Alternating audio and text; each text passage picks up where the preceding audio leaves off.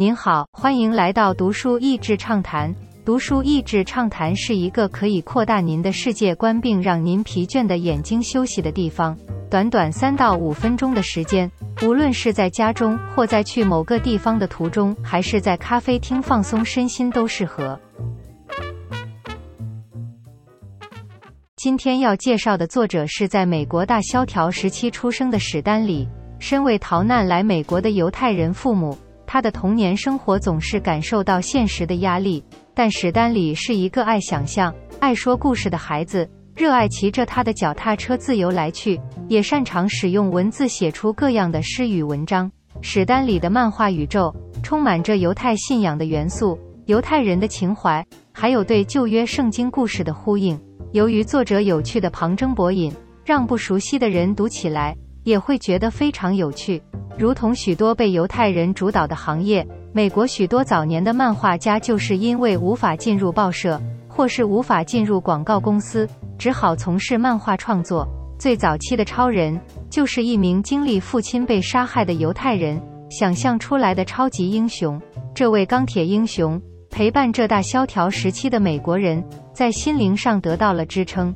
在第二次世界大战时期，史丹利也用漫画为美国军队效力。在许多政策宣导以及卫生教育上，军方发现文字手册或是任何谆谆教诲都不如一张史丹里的漫画可以让人秒懂。而史丹里也决定在这时候创造另一位不同的英雄——美国队长。比起超人更具有人性，不但搭上当时的爱国情操，更是从故事中打击纳粹，为犹太人争一口气。惊奇四超人是他随后一炮而红的创作，不同于过往的漫画。他们是一个各异奇趣的团队，时常吵来吵去，就像犹太经典的《塔木德与米士拿》中拉比们的对话一样。隐形女暗暗反映着当时女性必须隐藏自己才能大展身手的情境，而石头人就是孔武有力，却由于自己的强大与人隔绝。当惊奇四超人碰上银色冲浪手，突然的自我怀疑说自己是小虫，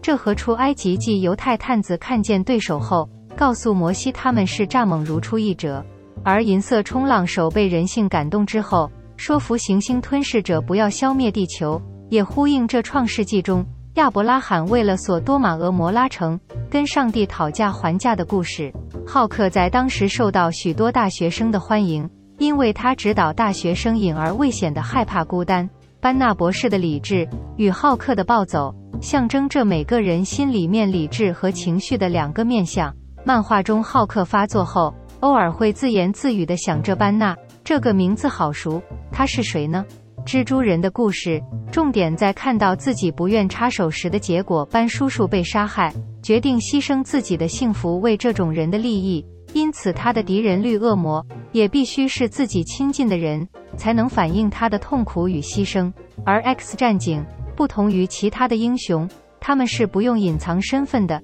却处处被赶尽杀绝，这种边缘人的境况，以及常常暗示一股邪恶来自于欧洲的心脏。史丹里在之后的几次采访中有承认，他所指的的确是纳粹的屠杀行为。就像这些漫画英雄们，犹太人独特的历史与文化，让他们似乎有些超凡之处，却也总是有边缘人的不安全感，在不断自我探索、矛盾纠结、认识自己的独特身份中找寻答案。他们是彻底的犹太英雄，总是在吵架，很少确定答案，从不屈服。最重要的是，他们受到生命中最大的奥秘所吸引，那就是他们需要承担的责任。订定盟约，与其他最终仍难以理解的人类手足，以及最终无法企及的上帝，生活在一起。在几十年后的二十一世纪，电脑动画的科技终于追赶上这些漫画家的想象力了。书中也描述着漫画产业的变化，以及后来与好莱坞电影交织在一起的商业历史。看过英雄电影的人一定会非常有感。史丹李在晚年时享受前所未有的推崇和名气，但在二零一八年底过世之前，也因此这些名气衍生出一些让他不愉快的纠葛。他在每部漫威电影中几乎都会客串演出。随着他的离世。他的精神仍继续活在这些漫画的英雄人物里面。